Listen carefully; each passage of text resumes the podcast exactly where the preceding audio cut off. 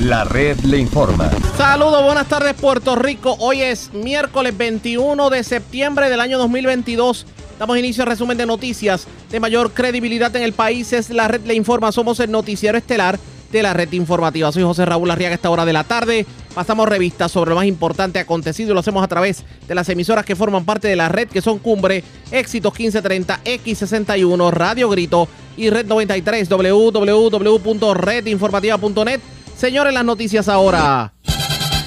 Las noticias. La red le informa. Y estas son las informaciones más importantes en la red le informa para hoy miércoles 21 de septiembre. Luma hizo quedar mal al gobernador. Ahora no pueden asegurar cuándo llegará la luz al grueso de los residentes. De hecho, se filtró información que apunta a que pudiera ser el próximo 29 de septiembre, la fecha en que muchos puertorriqueños puedan prender la bombilla. Pero se asombrará cuál fue la reacción del primer ejecutivo sobre el particular. Mientras con el agua la situación es similar, aunque la recuperación fluye más rápido. La titular de la agencia reconoce que hay muchas plantas de agua sin generador eléctrico. Alcalde de Calle Rolando Ortiz dice que ya es difícil creerle a las privatizadoras. Alcaldes del sur y del oeste reclaman que no los dejen al olvido. Se reportan varios incendios en residencias en San Sebastián, Aybonito y Cabo Rojo. Una septuagenaria murió calcinada en uno de los siniestros, mientras en Arecibo murió un septuagenario tras inhalar gases de planta eléctrica y colapsó un edificio abandonado en la zona de Ponce. Esta es la red informativa de Puerto Rico.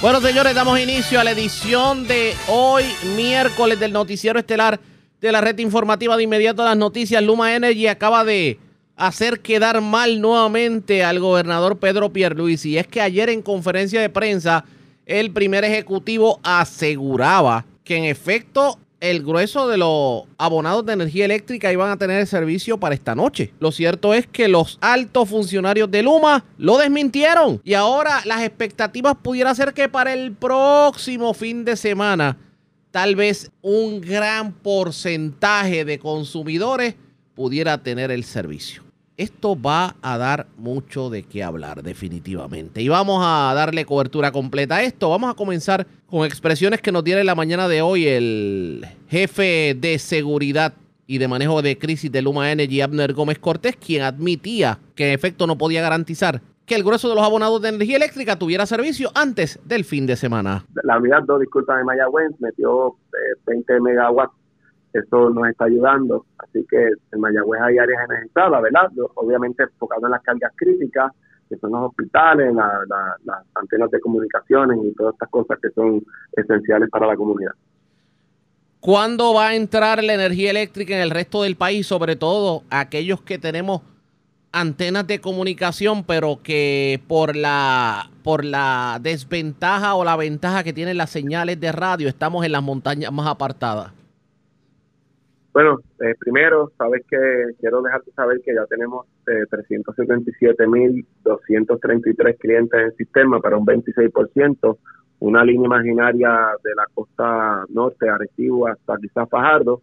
Eh, eh, en esa área se están energizando las cargas críticas para llevarle, como te dije, los servicios a los servicios, la energía a los servicios esenciales y por colateral hay muchos clientes que están entrando en servicio, que son este número que te acabo de dar, para poder energizar el resto, los trabajos que han estado haciendo, ya ayer enviamos una línea con energía para Aguirre, eh, yo sé que tú entiendes bastante de esto, Arriaga, eh, y, eh, en el patio interruptor hay un problema que ya fue corregido, la autoridad va a estar haciendo las operaciones de poder prender esta unidad, sabes que esto es complejo, esto no es como prender un, generador del hogar, esto toma horas en, en que entre en funciones, eh, y la autoridad tiene sus retos, ¿verdad? Porque estas plantas, aunque no sufrieron, eh, ¿verdad?, daños visibles, eh, tienen contaminación de agua y otras cosas. Yo sé que José, si la entrevista te explicará todo esto, pero a la medida que podamos conectar la vida, podemos darle más power al sistema, estabilizar un poco más.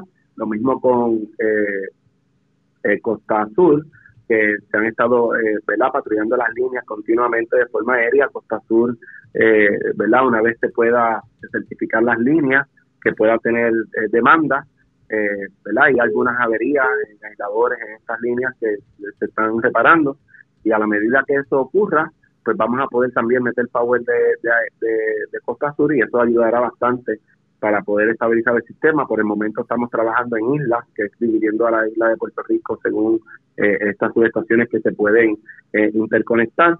Lo importante es, ¿verdad? Y la esperanza que se pueda entrar en servicio eh, Costa Sur y, y, Aguirre, que son nuestras principales generatrices, para poderle llevar más energía. Hay unos sectores que han sufrido daño, Ariaga. hay muchas subestaciones en el centro de la isla que están bajo agua. Hay que esperar que también ellas eh, eh, puedan estabilizarse. ¿Cuáles son esas? Eh, ¿tiene, ¿Tiene algún listado de algunas de esas subestaciones en la montaña que puedan tener ese tipo de problemas?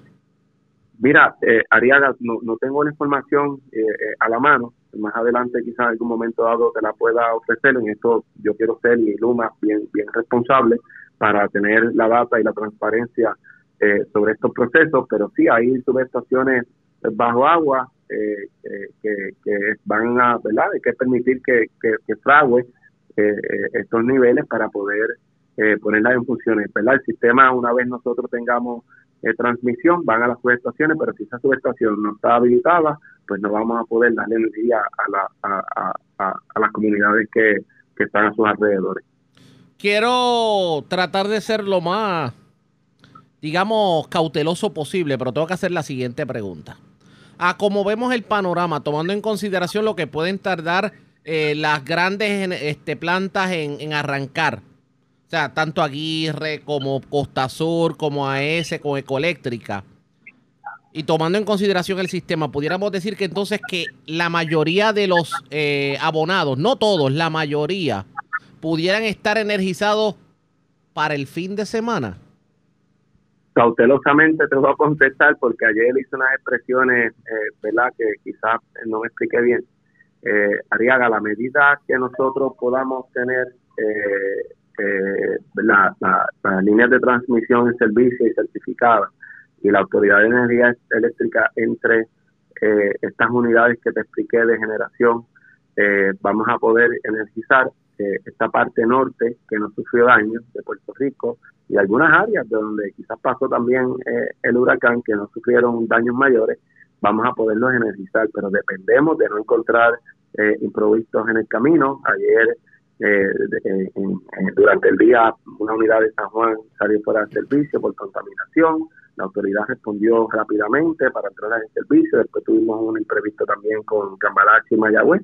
Eh, la autoridad de igual forma respondió inmediatamente, pudimos entrar en servicio durante la noche, pero estas cosas en estos procesos de respuesta a emergencia eh, ocurren, ¿verdad? El sistema posterior a un huracán está eh, débil, pero y de, con, teniendo eso en cuenta tenemos que ser muy cautelosos como vamos energizando a Puerto Rico, porque si se nos va la mano, vamos a tirar la generación nuevamente al piso y vamos a empezar de cero y eso no puede pasar.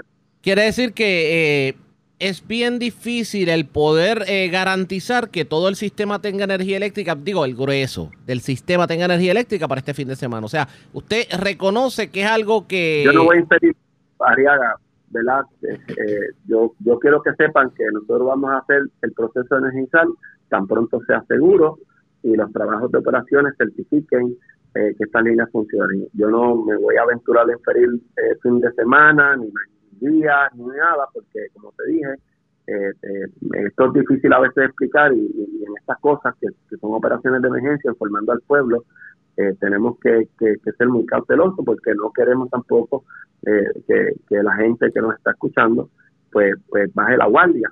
todavía estamos en este proceso de, respuesta, por lo menos de parte del sistema energético. Nosotros sabemos que las demás partes, ¿verdad? El gobierno, ya muy pronto creo que que entrarán en, en, procesos de, continuidad de operaciones.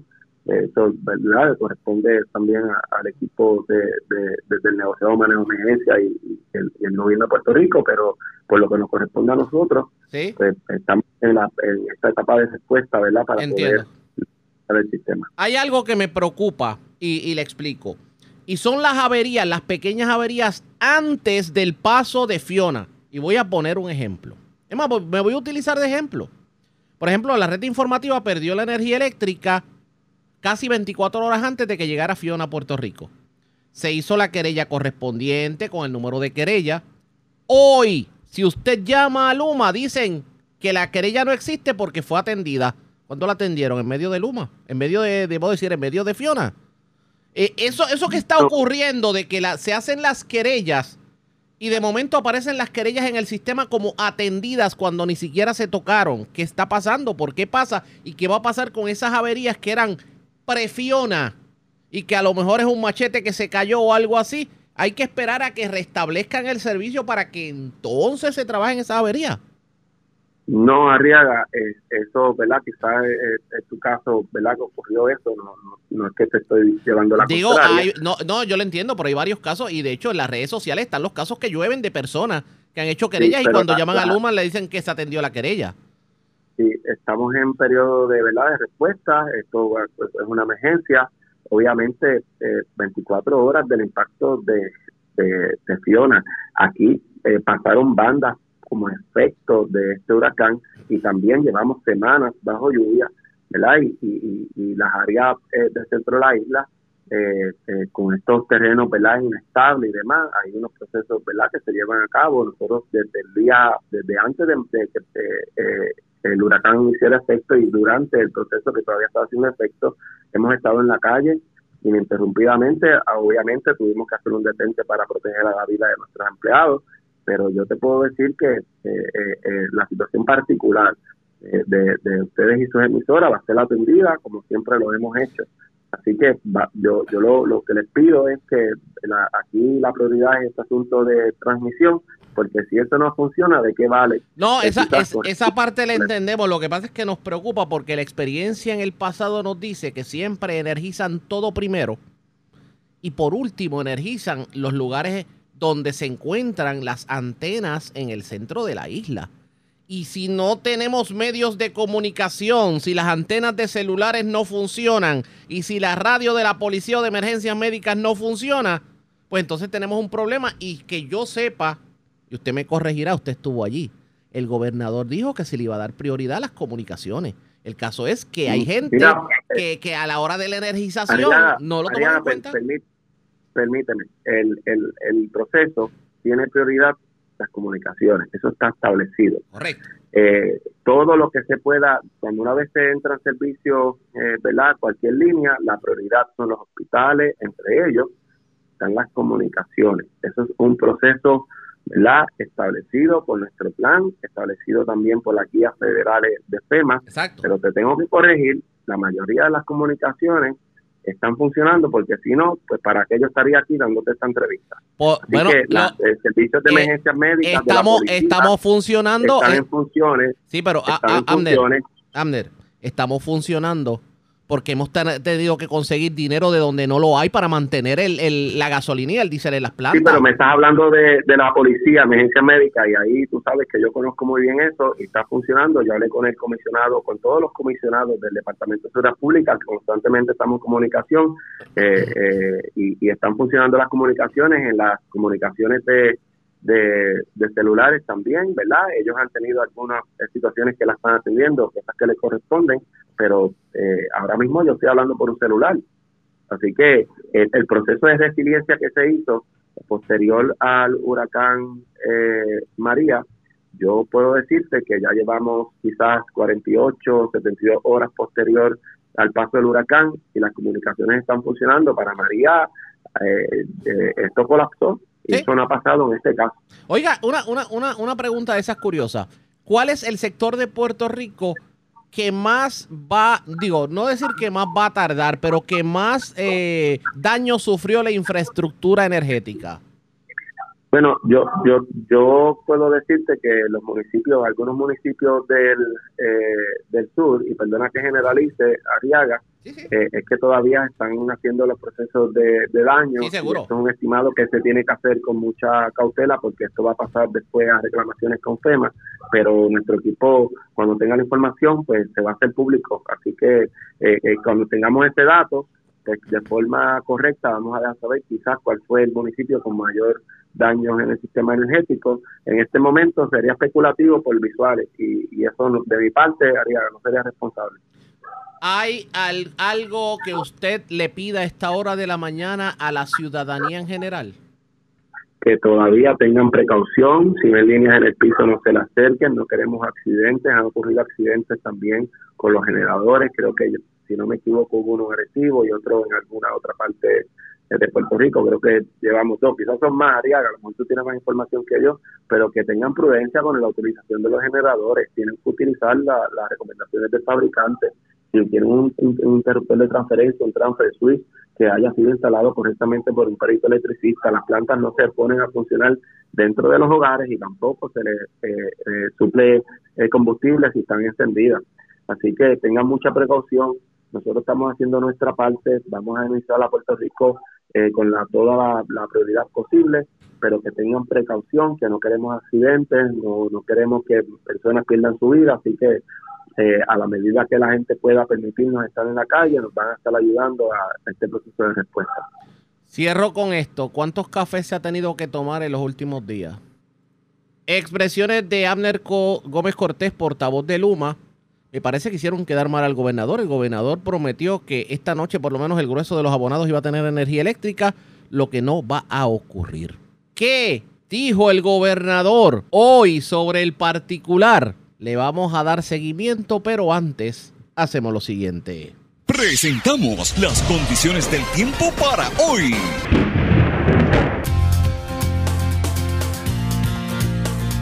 Hoy miércoles aunque hay una tendencia general a secarse, el aire sobre Puerto Rico estará bastante húmedo y es muy probable que esto active los aguaceros después de unas pocas horas de calentamiento diurno. Algunas de estos aguaceros podrían ser brevemente fuertes. Las condiciones marítimas están picadas debido a los vientos del sureste de 15 a 20 nudos sobre las aguas, mar afuera del Atlántico, y los operadores de embarcaciones pequeñas deben ejercer precaución. En la red informativa de Puerto Rico, este fue el informe del tiempo. La red le informa. Señores, regresamos a la red Le Informa, el noticiero estelar de la red informativa. Gracias por compartir con nosotros a media mañana de hoy el gobernador Pedro Pierluisi y la administradora de la Agencia Federal para el Manejo de Emergencia, Dean Criswell, realizaron expresiones a los medios precisamente sobre toda esta situación y el tema obligado era la energía eléctrica. También posterior a ello, el director de la Autoridad de Energía Eléctrica, Josué Colón, el gerente de seguridad de Luma, Amner Gómez Cortés, que lo escucharon hace unos minutos, y la directora de Autoridad de Acueductos, Doriel Pagán, tuvieron la oportunidad de hablar con la prensa. Señores, esto hay que escucharlo porque no sé por qué la cara del gobernador valía un millón cuando se le cuestionó el que Luma lo hizo quedar mal. Vamos a escuchar parte de lo que fueron esas declaraciones con la prensa. Bueno, para eso aquí está el secretario del DACO, en algún sitio. ¿Está presente el secretario? Sí, el secretario está. Pero, lo que iba a decir, y sé que hay una situación en Yabucoa, esa es la única que está impactando eh, el mayorista o el, el que importa combustible eh, desde esa facilidad. Ese es el que entiendo que está impactado y el secretario después puede abundar. Y entiendo otra vez, de igual manera, que sí en algunas estaciones se reflejaron situaciones, pero no es una situación generalizada. El secretario, el secretario lo puede confirmar en detalle eh, eh, luego. Yo... hasta cierto punto soy obsesivo leyendo los reportajes y como que no me cuadra el titular con ese reportaje al que tú haces mención. Porque yo no vi que se retractara eh, la, gerencia de Luma personalmente y cuando veo lo que dijeron, eh, se ajusta exactamente a lo que está pasando. Obviamente no quisieron crear la expectativa de que en todos los pueblos en Puerto Rico, pues gran parte de los abonados van a tener su servicio en el día de hoy. ¿Por qué? Porque como hemos dicho, en muchos pueblos de la isla, particularmente en el sur de Puerto Rico, hay daños eh, serios, significativos a la red eléctrica. En esos pueblos va a tomar más tiempo. Lo que yo dije ayer y reitero hoy es que quiero que gran parte de la población a nivel toda la isla, cuando miramos todos los abonados de, de Luma, así como de la Autoridad de Acueducto y Alcantarillado, tengan su servicio pues para el final del día de hoy. Y seguiremos día a día porque el compromiso es que gradualmente eh, aumente el número de abonados. Eh, Abner Gómez va a estar actualizando el número que tenemos ahora mismo. Hay un aumento significativo de, de, lo que teníamos en el día de ayer. Yo no estoy satisfecho, quiero que eso siga aumentando durante el resto de este día y hasta nuestra próxima conferencia de prensa. Eh, y lo mismo, sí vi un aumento, eh, también, también tengo que decir que vi un aumento significativo en el número de abonados de la Autoridad de Acueducto y Alcantarillado. Eh, ahí hubo un salto mayor, todavía falta mucho por hacer. Y la idea es que para mañana cuando volvamos a vernos, pues se vea otro aumento. Eso es lo que estamos haciendo y vamos a ser bien firmes en lograrlo. Están siendo cautelosos y con mi visto bueno tanto Luma, la Autoridad de Energía Eléctrica, como la Autoridad de Acueducto y Alcantarillado. ¿Por qué?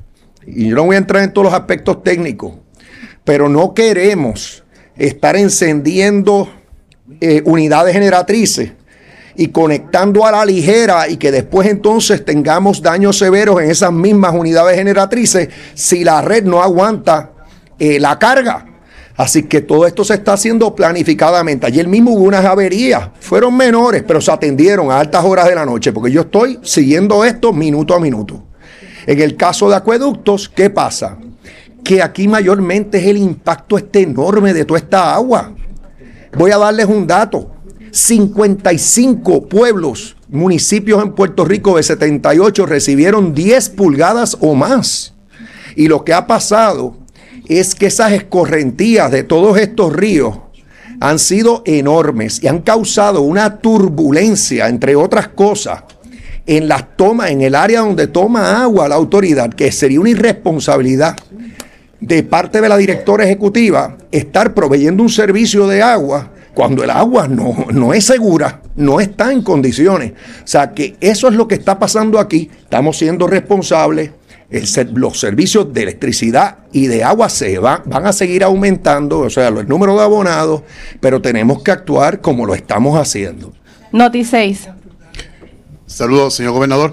Eh, se menciona que hay un número de congresistas que pudieran estar visitando la isla, eso quizá para poner en mejor perspectiva de cualquier ayuda que en conjunto se pueda canalizar eh, vía eh, la administración Biden Harris, pregunto si, si en efecto la vicepresidenta pudiera estar visitando a Puerto Rico como se ha mencionado. Perdón, ¿será que ahora, verdad? Ahora me escucha. Ok. A mí directamente no me han informado que viene de camino, por decirlo, en los próximos días la vicepresidenta, pero va a estar más que bienvenida la vicepresidenta eh, Harris. Eh, de ser ese el caso. Sí anticipo que voy a tener comunicación con el presidente de, Estados Unidos en los próximos días. Eso sí se está eh, planificando. Em, eso es lo que puedo decir. Entonces, visitas de congresistas, bienvenidas. Eso es excelente que ocurra. Eh, eh, ayer la comisionada residente se comunicó conmigo anoche para alertarme que puede ser que ocurran visitas y, yo estaré disponible para reunirme con los miembros del Congreso que visitan a Puerto Rico eh, dentro, sí, de mi agenda. Quiero aprovechar la pregunta muy puntual, pero para dar añadir, añadir eh, información que va a poner esto en, contexto. Eh, por la naturaleza de este huracán, en el que tuvimos, hemos tenido, y por lo que estoy apreciando al visitar la isla, eh, más daños por lluvia que por viento. Este es un huracán que fue en lluvia, es que nos impactó severamente y extraordinariamente. En viento también tuvimos daño, particularmente en la red eléctrica en algunos de los pueblos del sur que menciono.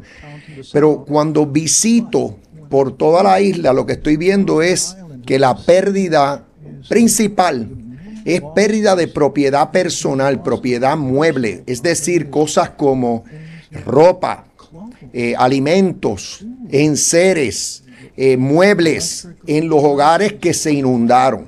Y eso es lo que estoy viendo. Y en cuanto a eso, y esto es bien importante, ayer eso fue tema de conversación con el equipo de FEMA a todos los niveles.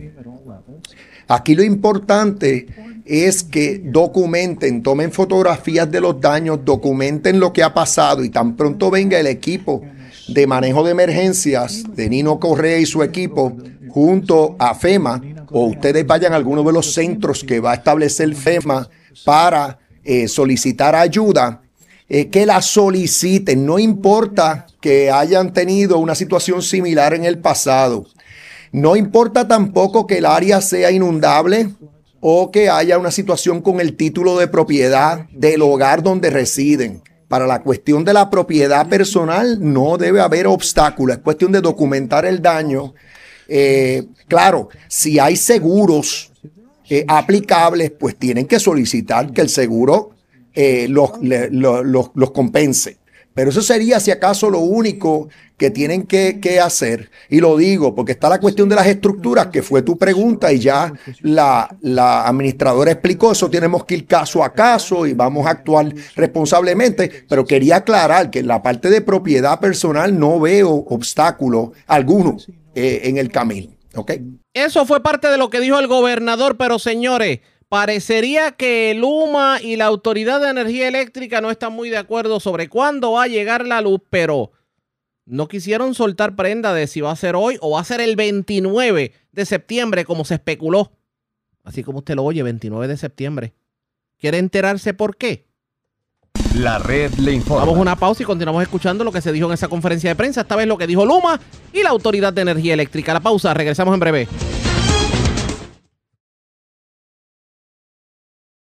La red le informa. Señores, regresamos a la red le informa. Somos el noticiero estelar de la red informativa edición de hoy miércoles. Gracias por compartir con nosotros. Parece que el retorno de la energía eléctrica pudiera llegar, pero bastante, digamos, para largo. Si usted pensaba que esta noche iba a llegar la luz, se equivocó. Porque ahora resulta que nadie puede decir a ciencia cierta si va a llegar o no va a llegar la energía eléctrica en estos días. La conferencia de prensa del gobernador se tornó bastante caliente cuando le tocó a los directivos de Luma y de la Autoridad de Energía Eléctrica explicar por qué se estaba tardando tanto el proceso de restauración del servicio eléctrico. Escuchen lo que ocurrió que se pudieron sincronizar unas unidades de la Autoridad de Energía Eléctrica. Hemos comenzado a entrar más clientes en servicio. Este número va a estar cambiando progresivamente durante todo el día. Hemos tenido muchos retos, retos en las líneas de transmisión, que es donde estamos enfocados. Ahora mismo tenemos todavía eh, cuatro naves de nosotros volando. Hemos encontrado algunos daños, ¿verdad? Que no, no, no son mayores en, en, aisladores. Hay una línea de Mayagüez que sale desde Costa Sur hasta Mayagüez que se está levantando. Eso nos va a permitir con el equipo de la Autoridad Eléctrica tener más power. Ahora mismo eh, la costa, ayer se le envió, se tiró una línea para poder prender eh, la central de, de, Aguirre, que José va a dar más información sobre eso. Eso nos va a ayudar a, dar más energía. Estamos enfocados ahora mismo en transmisión, que son las líneas principales, eh, las, de, las que discurren hacia el oeste, ¿verdad? Si miras el centro de la isla, estamos enfocados en ellas. Hay unas líneas importantes que ya las hemos certificado para poder conectar Aguirre cuando entre en función con Ecoeléctrica. Eso va a permitir que Josué pueda aprender eh, también eh, Costa Sur. Y esto va a ser progresivo, gente. Yo quiero ¿verdad? ser responsables con mis expresiones en todo momento. Tenemos que estar enfocados en que nosotros tenemos a nuestra gente en la calle eh, haciendo los trabajos de, reparación, de evaluación continuamente. Luma está trabajando 24 horas. Es evidente en la calle ver a nuestro equipo de trabajo haciendo las tareas que son de distribución, pero a nivel general estamos enfocados en la transmisión, que es lo más importante en este momento, porque si la transmisión y la conexión con las generadoras, lo demás, pues eh, es en vano. Así que esa es nuestra concentración. Una vez eso pase, eh, vamos a poder energizar más partes de Puerto Rico. Importante, hemos encontrado ¿verdad? imágenes eh, de estaciones que quedaron igual que pasó en María, bajo agua. Y hasta que eso no baje, pues no vamos a poder... ¿ah? el número, ¿verdad? Hay, varias, pero por ejemplo en Hormiguero encontramos una, es que está idénticamente lo que pasó en María, ¿verdad? Esto no fue María, pero en agua, como explicó bien el gobernador, han sido consecuencias similares. Eh, hay distintas al centro de la isla, ¿verdad? No te puedo precisar el número, pero son, son muchas que están bajo agua. Así que con esa información, eh, nosotros lo que vamos a hacer es que ya tenemos los equipos y las cuadrillas que están especializadas en sus estaciones para atender estos asuntos. Y, entiendo tu pregunta y tu insistencia. Ahora mismo, si nosotros no tenemos transmisión funcionando, de nada vale resolver eso en este momento. Pero los van a, pero se van, se van a trabajar, se van a trabajar y se están arreglando una a una. Las que están bajo agua, las que están bajo agua, eh, eh, van a tomar tiempo porque hasta que el, agua no baje no podemos entrar. Si son, son problemas que de contaminación y otros asuntos que, hemos encontrado. Yo creo que en el día de ayer hemos presentado imágenes de estos, eh, eh, ¿verdad? De estas situaciones. Así que preliminarmente eso es lo que tenemos. Pueden ver los números. Tenemos las expectativas de continuar aumentando. Han ocurrido imprevistos como ayer, que de momento perdimos San Juan una unidad. Inmediatamente la autoridad la puso en servicio y volvimos a recuperar, pero tenemos que ir poco a poco porque si presionamos el sistema, pues vamos a, bajar en generación y eso es lo que no queremos. Y progresivamente estamos mirando la pantalla, la generación está subiendo poco a poco, que eso es positivo. Así que eh, estamos haciendo el trabajo. Yo quiero que sepan que los hombres y mujeres que trabajamos en Luma estamos enfocados en este proceso de, recuperación, de, ¿verdad? de traer el sistema nuevamente al servicio. Hay unas áreas con más grandes retos, como explicó el gobernador, áreas del sur de Puerto Rico, ¿verdad? Estos, muchos de estos municipios sufrieron eh, daños por distribución que se están trabajando, no es que están esperando esperando a que arreglemos la transmisión para después ir allá. Esto va de la mano, las dos cosas, transmisión, distribución, y el equipo de la Autoridad Eléctrica también está trabajando con los retos que hemos encontrado en cuanto a, generación. Muchas gracias, Abner. También reconozco la presencia del ingeniero Daniel Hernández de Luma. Muchas gracias por estar aquí. Va a estar disponible para cualquier pregunta que puedan tener. Inmediatamente le dejo al ingeniero Josué Colón, eh, presidente ejecutivo, director ejecutivo de la Autoridad de Energía Eléctrica. Sí, muchas gracias, señor secretario de Estado. Eh, buenos días a todos los presentes. Eh, yo diría que debo comenzar eh, por informarles que el día de ayer fue un día de grandes retos para la recuperación de Puerto Rico. habíamos colocado en servicio varias unidades, habían entrado líneas de transmisión que permitieron que la electricidad llegara a los clientes. Sin embargo, durante la noche eh, tuvimos unos inconvenientes en la unidad número 9 de San Juan, que eh, tuvo inconvenientes en el sistema hidráulico de la turbina y en el sistema de combustión eh, de la caldera. Los ingenieros trabajaron toda la noche madrugada y logramos sincronizar la máquina nuevamente. Se, atendieron y resolvieron los problemas técnicos que surgieron en esa unidad.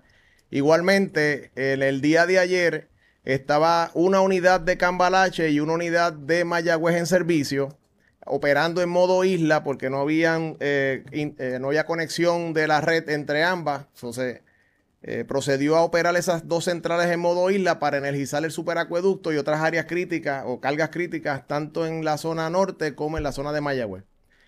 Cuando se procedió a unir ambos sistemas durante la noche, se logró completar esa misión y cuando estábamos en el proceso de añadir más cargas a las centrales que ya estaban alineadas de Cambalache y Mayagüez, ocurrió un problema en una línea de 38 mil voltios, donde un pararrayo que aparentaba que estaba bien estaba mal, eso ocasionó una explosión.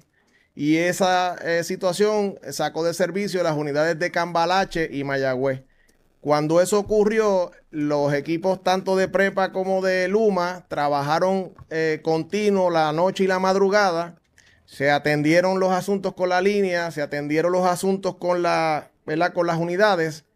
Y eh, como ya habían salido las unidades y teníamos conectividad con el área metropolitana, porque la línea que sale de Vallamonte C hasta Manatí se colocó en servicio anoche, se procedió entonces a entrar las unidades, pero ya sincronizadas al sistema eléctrico de San Juan con las unidades de Palo Seco y San Juan.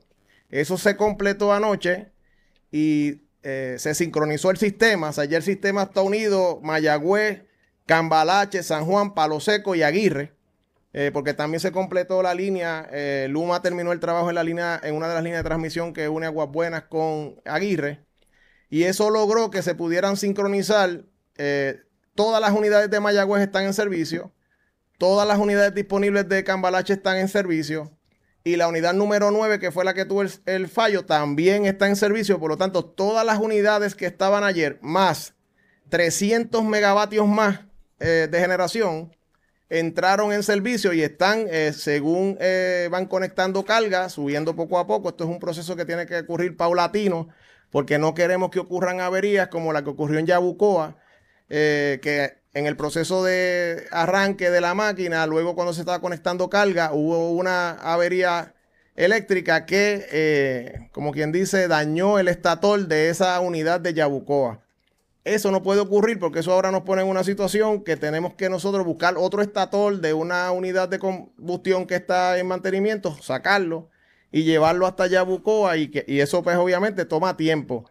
Por eso es que es importante que el proceso de energización que se está llevando a cabo sea uno bien coordinado entre Luma y Prepa para evitar averías en el área de generación que pueden ser eh, permanentes, eh, o sea, que no se van a poder resolver en días y, cuidado si en meses. Eh, yo diría que, señor secretario, ese es el, resumen de los eventos hasta el presente. Gracias. Sí, y siguiendo la línea del secretario, la Luma está en el IFS 12, que es de energía, y trabaja la autoridad, nosotros y eh, la Oficina de Política Pública Energética, eh, que estamos trabajando en equipo. Sí, con permiso. Sí, la pregunta es, es que el director de, la Autoridad de Energía habló de que se pudo conectar una línea que iba de Aguas Buenas con Aguirre. Sí. O sea, que esa línea tenía problemas y se solucionó. Sí. Esa es una línea que había una subestación que estaba bajo agua. Sí. Como la de Hormiguero. Sí. ¿Tiene más estaciones que pueda informar y más líneas que pueda informar cuáles son las dañadas? Yo le voy a dejar al ingeniero Daniel Hernández para que le abonde, le abonde en, esa, esa pregunta para ser específico. Ingeniero, eh, por favor, para que nos diga su cargo, para que los compañeros lo puedan identificar correctamente. Bueno, buenos días a todos. Daniel Hernández, eh, yo soy el director de proyectos renovables eh, para Luma. Eh, antes de contestarle su pregunta, ¿verdad? Para, para explicarles un poquito más dónde realmente es que estamos y, poder, para que puedan entender. La prioridad nuestra, igual que la de la Autoridad de Energía Eléctrica, es conectar las plantas principales. Esa es la, prioridad número uno, porque sin generación no vamos a poder dar servicio. En eso es que estamos trabajando. Ayer, como se mencionó, se pudo interconectar, que eso fue grandioso, desde Mayagüez, Cambalache, Palo Seco y San Juan. Toda esa generación entre el oeste y el norte ya está interconectada. Tenemos líneas de transmisión verificadas y energizadas desde el norte hasta Aguirre. El plan de nosotros de hoy es poder interconectar las plantas principales. Recuerden, las plantas principales de Puerto Rico están en el sur. Son cuatro plantas, ¿verdad? Ecoeléctrica, Aguirre, Costa Sur y AES. Esas son las cuatro plantas principales que producen el 70% de la energía en Puerto Rico. Así que para nosotros, que somos una isla y una isla eléctrica también, no estamos interconectados con otra utilidad, nuestra prioridad para devolver el servicio es que toda esa red de plantas esté interconectada. Así ellas se aguantan entre ellas. Si entra una de las líneas con alguna avería, como ocurrió ayer, pues que no se desconecten. Ese es el proceso. ¿Qué vamos a hacer hoy? Ya nosotros llegamos a Aguirre. Durante la mañana vamos a estar interconectando a ese. Nosotros ya tenemos comunicación con AES. Ellos van a tener una unidad disponible para esta noche de 250 megavatios. Ellos comienzan poco a poco su proceso para llevar esa unidad a una operación comercial con cuidado, con calma, para no exponerla a una falla y esa generación va a estar entrando durante la noche y madrugada de hoy. Lo mismo está haciendo la Autoridad de Energía Eléctrica en la planta de Aguirre. Estamos trabajando en conjunto con ellos y con los cogeneradores privados. Durante el día de hoy vamos ya también a poder llegar a, Costa Sur y a Ecoeléctrica. Eso es una tremenda noticia. Ya la línea se patrulló, luce que no tiene ningún daño físico. Y quiero, quiero aclarar algo aquí. Hay dos tipos de daño en la red eléctrica. El daño físico, que son cosas evidentes que usted las puede ver, o ya sea desde el helicóptero o ya sea por carretera, y está el daño eléctrico que no se percibe con simplemente hacer una inspección visual. Eso fue lo que nos pasó ayer en una de las líneas de 38 que tenía un pararrayo que explotó. Y eso es algo que no nosotros no podíamos preverlo. Son cosas que pueden ocurrir. Por eso es que tenemos que ir paso a paso, energizando estas plantas para que ellas se agarren entre ellas mismas y que se pueda entonces llevar toda esa energía a través de las líneas de transmisión. ¿Qué otras líneas de transmisión estamos trabajando? Que es su pregunta. En el lado este de Puerto Rico ya llegamos hasta Yabucoa. Nosotros queremos durante el día de hoy terminar la reparación de la línea que va desde Yabucoa hasta AES y hasta Aguirre. Esa, esa ruta del este de la línea de transmisión de 230 mil voltios es necesaria para qué? Pues para nosotros poder llevar el servicio a las subestaciones de toda esa área, de Humacao, Yabucoa, Manao, todos estos pueblos. Ya nosotros hemos identificado subestaciones donde luce que no tienen daños físicos. Volvemos, luce que no tienen daños físicos. El daño eléctrico, pues mira, podría ocurrir que cuando energicemos algún componente tengamos que nosotros ir y reparar, pero tenemos la brigada para resolverlo. O sea, cuando nosotros vamos a energizar, tenemos la gente ahí en el campo. Si ocurre algo, resolvemos. Ese es por el, lado este. Por el, acá por el por Costa Sur hay dos líneas que discurren entre Costa Sur, una que va a Arecibo y una que va a Manatí. La de Costa Sur a Manatí ya está patrullada, tiene unas averías, pero son mínimas y ya las estamos atendiendo. Durante el día de hoy vamos a estar patrullando la otra línea, la que va desde Costa Sur hasta Arecibo, porque el clima, intentamos hoy y el clima no, nos permitió, pero los, helicópteros están volando, los cuatro helicópteros están volando y están recobrando más información, no solamente de las líneas de 230, sino de las de 115 también. Quiere decir, mira, me preguntaste por las subestaciones. Te voy a dar una radiografía desde mi punto de vista. Yo estuve trabajando en, la Autoridad Eléctrica en, la época del, huracán María. Yo estuve a cargo de las subestaciones, ¿ok? De las subestaciones todas las que se energizaron, las que se inundaron. Te puedo decir que la subestación de hormiguero, lo que le llamamos las acacias, está exactamente igual inundada que como estaba con María. Esa es una de ellas. La subestación de Dorado, que está, ¿verdad? Como nosotros decimos, al ladito del negocio del Guácaro, allí en Dorado, que es enorme, ¿verdad? Pues esa también está inundada. ¿Cuál es el proceso de nosotros para poder restablecer esas subestaciones? Primero tenemos que esperar que el nivel del agua baje vamos a entrar, vamos a limpiar, vamos a reemplazar los componentes y vamos a probar, porque eso cuando ya el agua entra en ese nivel, nosotros no podemos, no podemos energizar sin probar porque vamos a exponer a los componentes a averías mayores que a la larga nos atrasan la energización.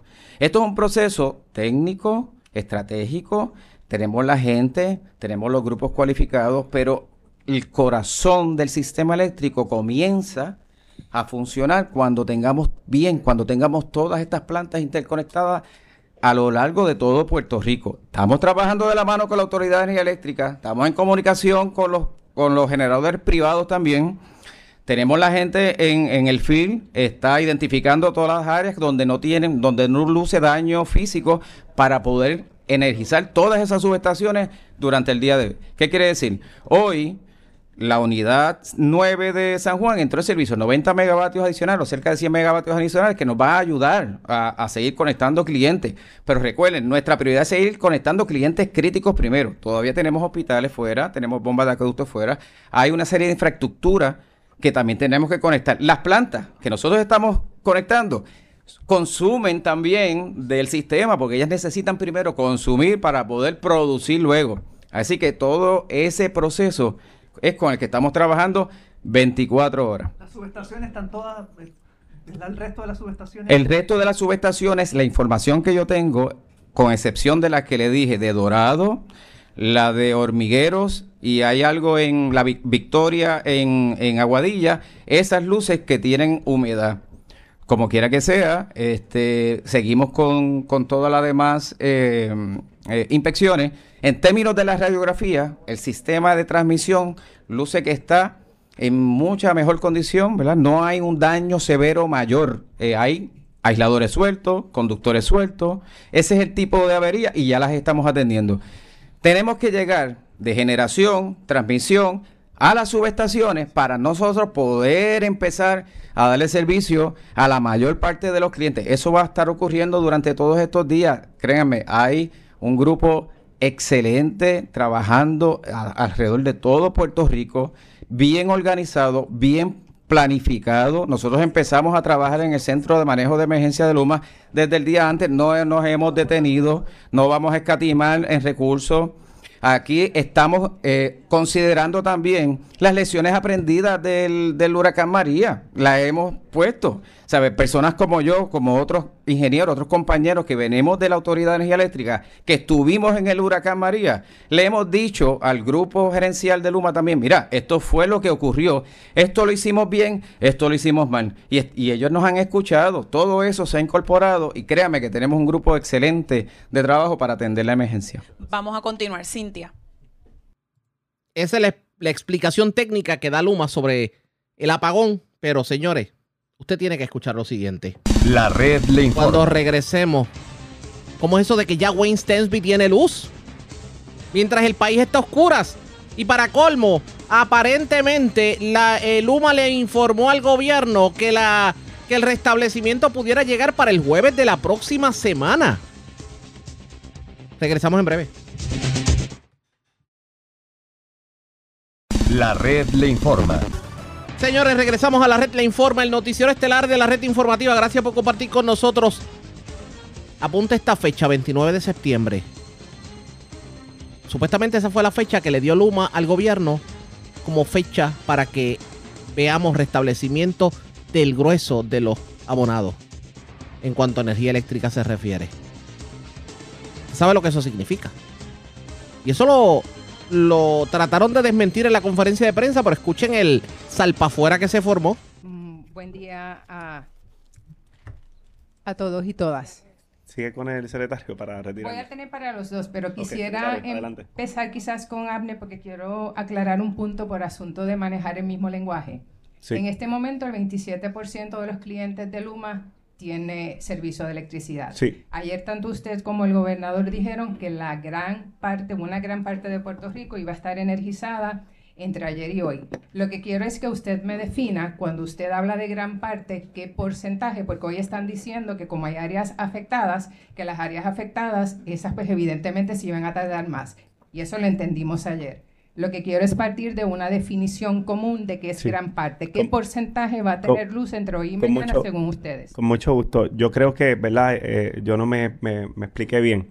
Gran parte del área que no sufrió daño. Eso es quizás la mitad norte.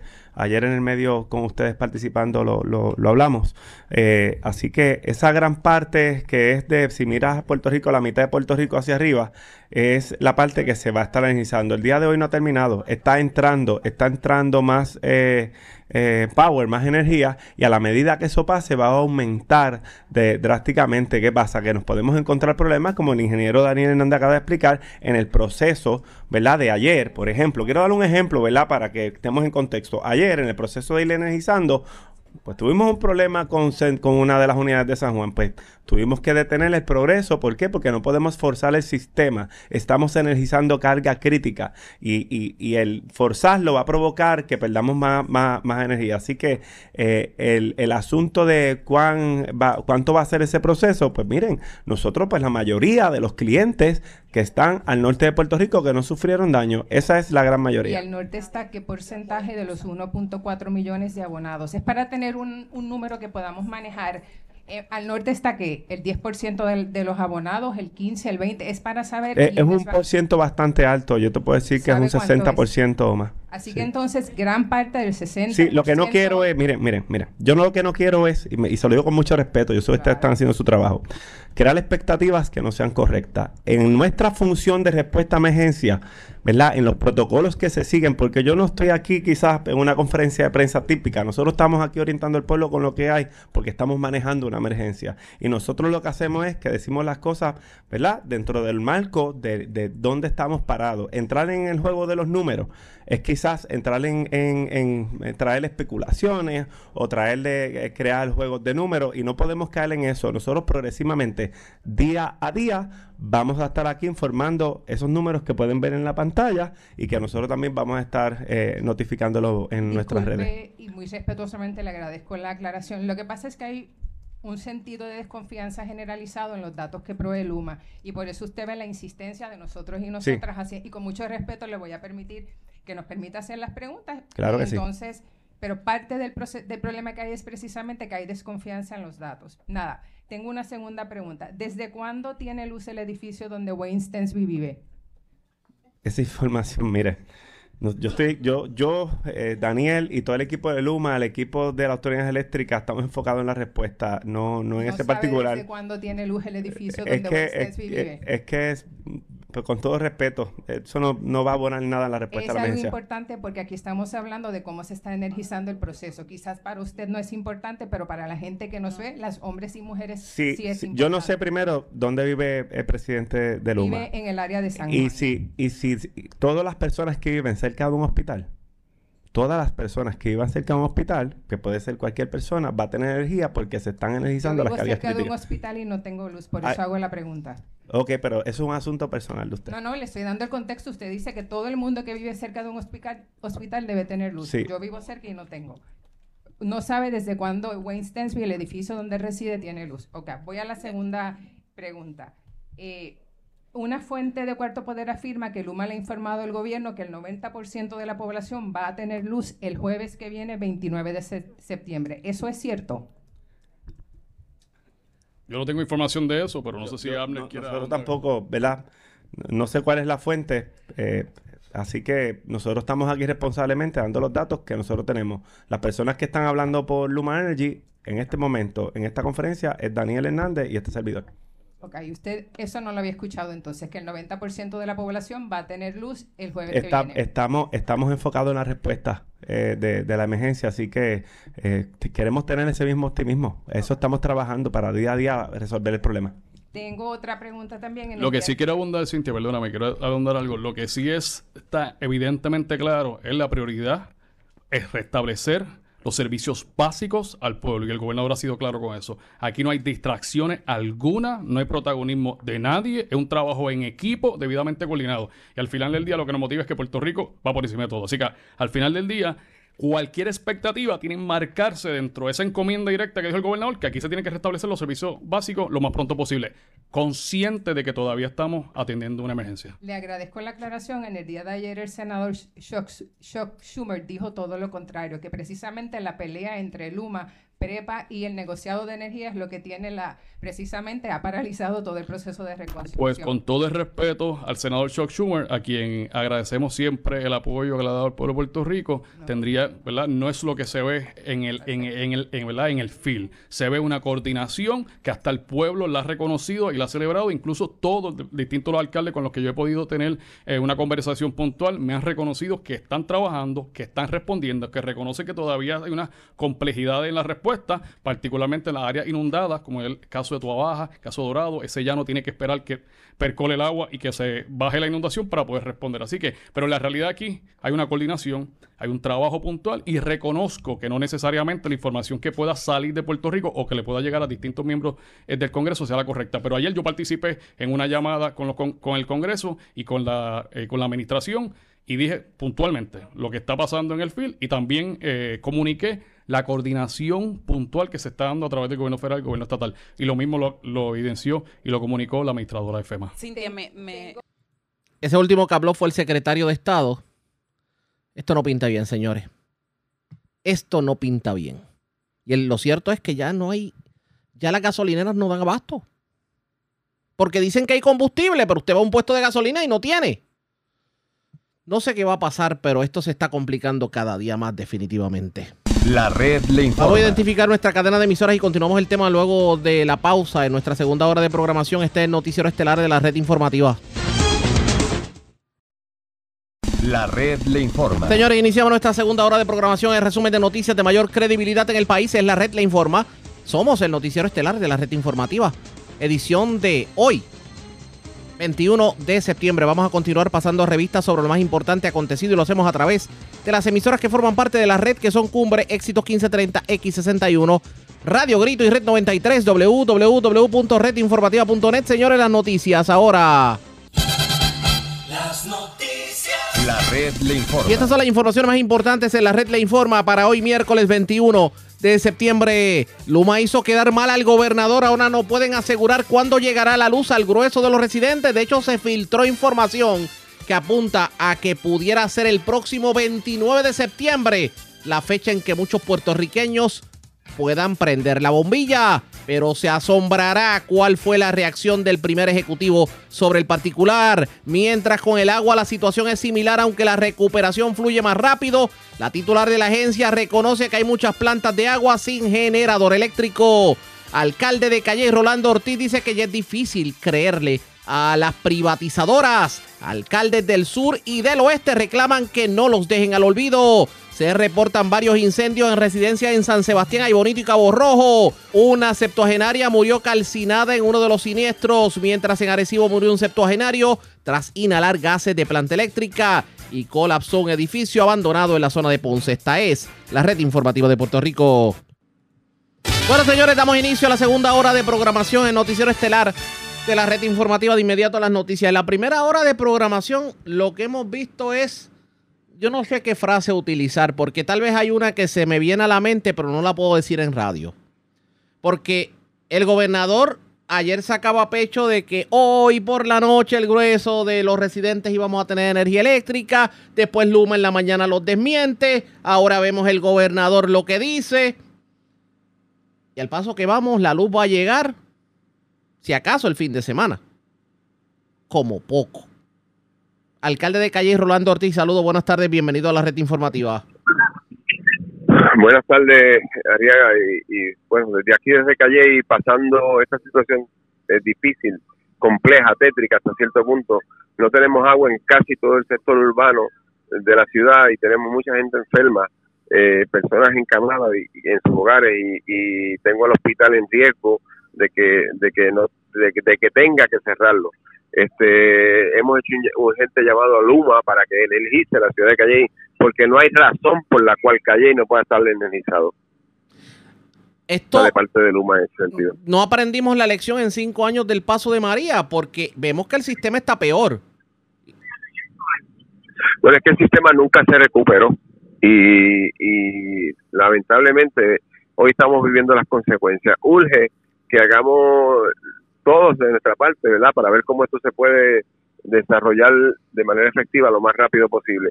Sí te puedo decir que he tenido muy buena comunicación con el señor gobernador, muy buena comunicación con la comisionada residente en Washington. Eh, tuvimos varias experiencias que hemos atendido, pero en este momento la ciudad, la ciudad de Calle no tiene ni agua ni luz estoy hablando de más de un 80% de los habitantes. Lo que uno no entendería en todo esto es dónde están todos los millones de dólares que por los últimos años se han anunciado que se supone que eran para restablecer el sistema eléctrico. Métete, métete, Eso es así. Bueno, lamentablemente a veces la gestión burocrática no nos deja avanzar, eh, te lo digo como ejecutivo municipal, ¿verdad? Este, esperamos que esta lección nos enseñe y que podamos aprender de ella eh, y que podamos buscar soluciones a las necesidades que vive nuestra familia. Alcalde, ¿qué es lo peor que pasó en Calle? Cuéntanos. Bueno, aquí lo ha caído mucha, mucha, mucha agua y el terreno está bien saturado y tú puedes remover un derrumbe y media hora después tienes que volver a, removerlo nuevamente porque la cantidad de agua que cayó es, es demasiado, demasiado. Sí, que ya el terreno está a, tal extremo que, por ejemplo, esas labores de limpieza se dificultan. La pregunta es, ¿cómo ustedes como alcaldes se están arreglando solos todo este proceso cuando a ustedes los han estrangulado económicamente como municipio? ¿Y el dinero de dónde sale? Porque él dice no es gratis. Bueno, bueno, la situación es complicada para nosotros, eh, ¿verdad? Yo lo digo gracias al Señor de que tengo un municipio que está eh, económicamente saludable pero los compañeros están eh, pasando las grandes dificultades. Este, la realidad es que no hay duda de que los municipios son la alternativa ah, para enfrentar las crisis de los pueblos y, estas son las crisis evidentes de las cuales todo el mundo tiene noticia y conocimiento, pero hay crisis diarias en, la vida y en la cotidianidad de los que también son los municipios las que, a quienes responden. Crisis en las escuelas, en los caminos, en las familias, en las comunidades son los municipios los que siempre han respondido. Lo que pasa es que eh, los municipios siempre han respondido, pero el dinero se queda en el gobierno central. Yo creo que ya llegó el momento de que se le dé el dinero a los municipios para que entonces los municipios puedan continuar haciendo la labor que están haciendo. Bueno, estoy totalmente de acuerdo contigo. Las reformas que tienen que hacerse del Estado tienen que estar mirando al municipio como herramienta y como instrumento para servir. En cualquier otra parte del mundo eh, pudiésemos pensar que los municipios eh, pueden tener otro tipo de rol dentro de la sociedad, pero en Puerto Rico el municipio es, una de las eh, instrumentos, herramientas principales para el desarrollo y para, para la sobrevivencia humana.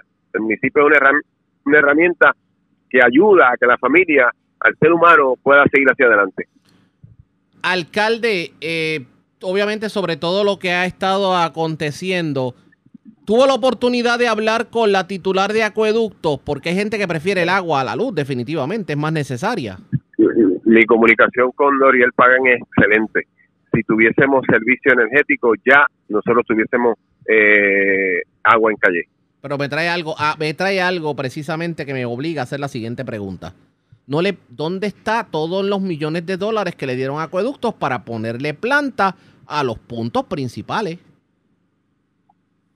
Esa pregunta yo no te la puedo contestar, sí te puedo decir que la comunicación con la titular de acueducto es excelente y, y sé que han, estado dando el máximo. Ahora mismo, este, si se va a energizar, eh, se va a lograr tener agua en el sistema es por la, respuesta rápida que ha tenido acueducto en, en, esta emergencia con nosotros eh, para buscar soluciones de manera que se active el sistema. Pero no hay tal cosa en Calle como que las carreteras estén tan intransitables como para que Luma o acueductos no puedan hacer su labor. Bueno, yo te diría que eh, sentimos la ausencia de Luma. Eh, yo no veo un camión de, Luma en Calle. Eh, y tengo muchas áreas que no son el problema principal, pero falta que se atiendan, que se resuelvan. Y si, Luma las atiende, podemos tener agua inmediatamente. Y sobre todo que cuando llegue, cuando las plantas puedan generar energía y se pueda energizar al país, pues entonces no hay ese problema de que más gente se quede sin luz. Eso es así, en eso estamos. Vamos a ver qué termino ocurriendo. Alcalde, agradezco el que haya compartido con nosotros. Buenas tardes. Eh, Ariaga, antes, antes de, despedirme, quisiera decirte que eh, mi teléfono 787-453-1983 está disponible para el pueblo en general para atender cualquier situación. ¿Cómo no? Pues agradezco el que haya compartido con nosotros. Alcalde, buenas tardes. Pues agradezco, alcalde, el que haya compartido con nosotros. Era el alcalde de Calley, Rolando Ortiz. Así está la situación en Calley. Pero de Calley Voy a Orocovis con Gardi Colón, alcalde. Saludos, buenas tardes. Saludos, Arias, y saludos a los redes escucha. Gracias por compartir con nosotros, alcalde. ¿Cómo va el proceso de recuperación en Orocovis? Pues mira, eh, vamos a empezar con lo que es la luz. La luz todavía no hemos tenido comunicación con luz. Sí hemos tenido comunicación, pero no con alguien que nos diga cuál es el panorama. Esperamos durante el día hablar con alguien que nos diga cuál es el panorama, la expectativa de recuperación para efectos de lo que es luz en nuestro pueblo. Con relación al agua, eh, la situación que estamos teniendo es que la planta de filtración no está pudiendo generar agua debido a que eh, las represas están todas tapadas.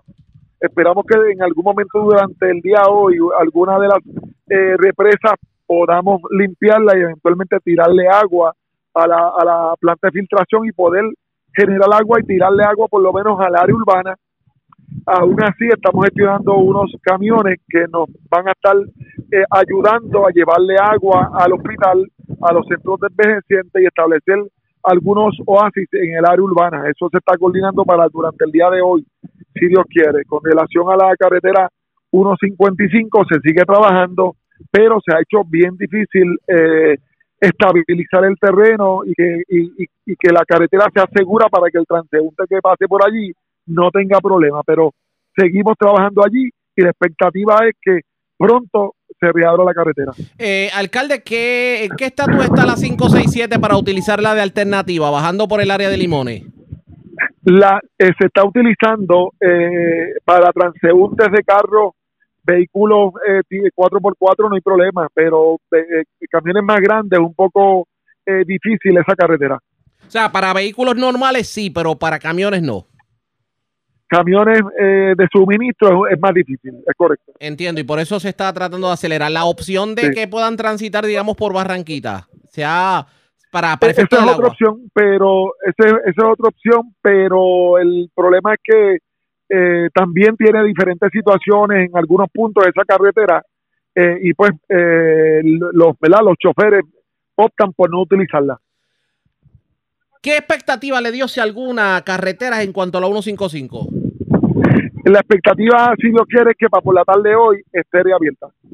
Alcalde, la forma en que Luma ha trabajado esta emergencia, eh, el que ayer el gobernador haya dicho que hoy por la noche pudiéramos tener luz la mayoría de los puertorriqueños y en la mañana de hoy Luma haya dicho que, que tal vez el fin de semana y si acaso y que ellos no quisieron decir eso. Eh, ¿cómo, queda, eh, ¿Cómo queda el gobierno central con todo esto? Con, relación a la con relación a la luz están perdidos, están bien perdidos. Están perdidos. Eh, sí, están perdidos con la autoridad.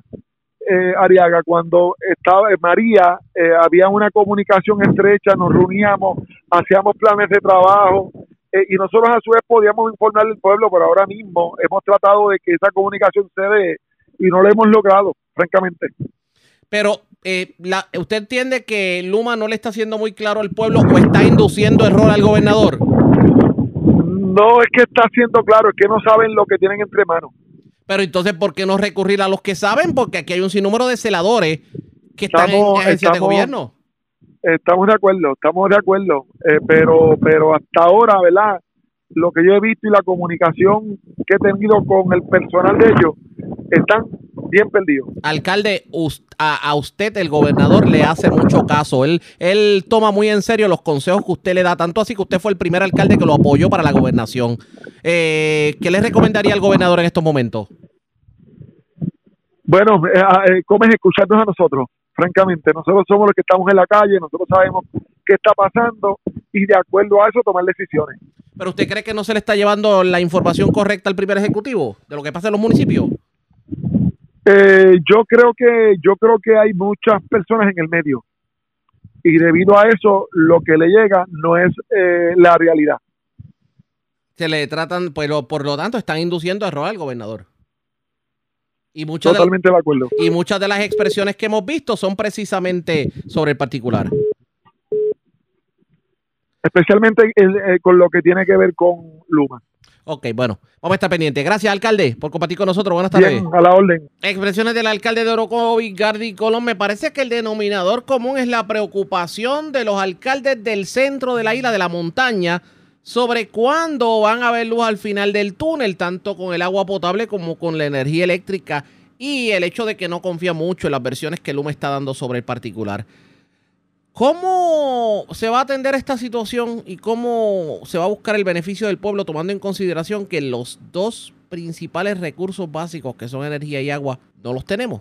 Este tema hay que darle seguimiento, pero antes hacemos lo siguiente. Presentamos las condiciones del tiempo para hoy.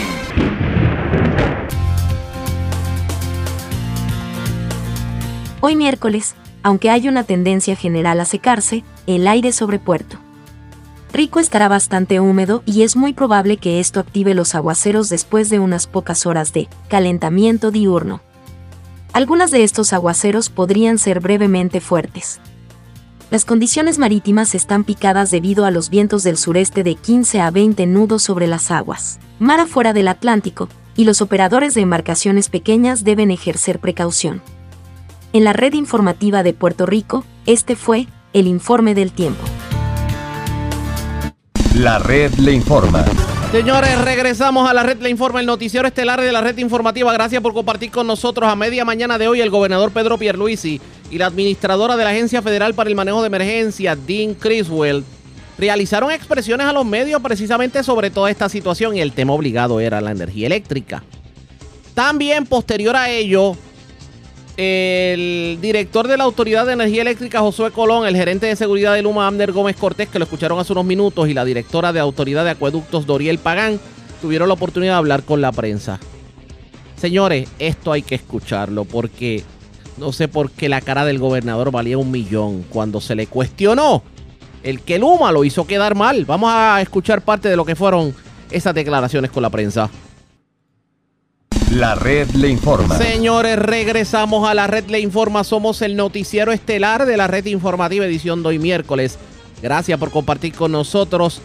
Los legisladores también están muy pendientes a lo que es el proceso de recuperación, tanto así que muchos han decidido indagar un poquito más sobre cómo se va a dar esa ayuda a los municipios afectados. Uno de ellos lo es la senadora Ada García Montes, quien tiene la preocupación de que históricamente hablando el oeste ha sido el sector olvidado del país y da la casualidad que el oeste ha sido uno de los sectores más afectados con el paso de Fiona.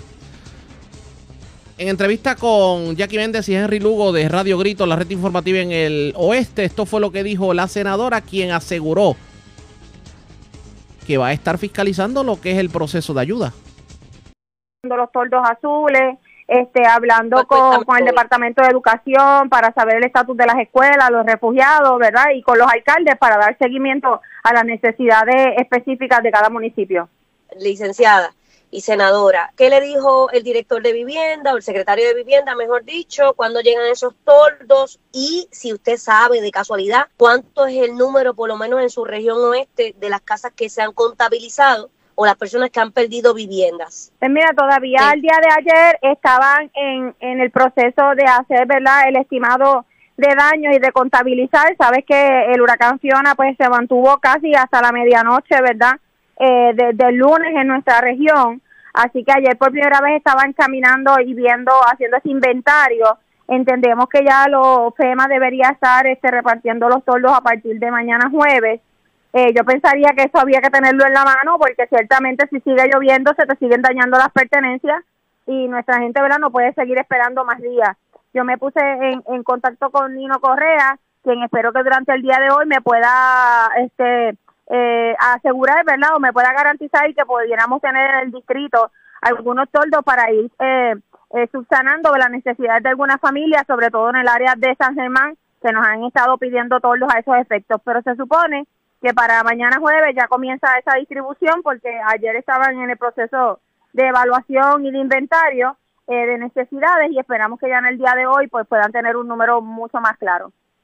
¿Hay ya un número asignado por pueblo que usted sepa, ¿verdad? Como senadora, para vigilar a que todos nuestros alcaldes tengan ese porcentaje necesario de que, y que no se nos queden y no se vayan todos para el área metropolitana. Todo Puerto Rico es importante. No estoy diciendo que no a mi gente que me escucha. Lo que pasa es que hay que aclarar. Aquí siempre nos llegan unas cositas y, y pues nos quedamos a mitad y nunca terminamos. En esta ocasión, todo va a ser balanceado por igual o vamos a ver eh, este, la balanza más para el área metropolitana alta que para acá? Pues mira, en, la práctica, ¿verdad? Sabemos cómo ha sido históricamente que el oeste siempre queda eh, rezagado en este en estos procesos.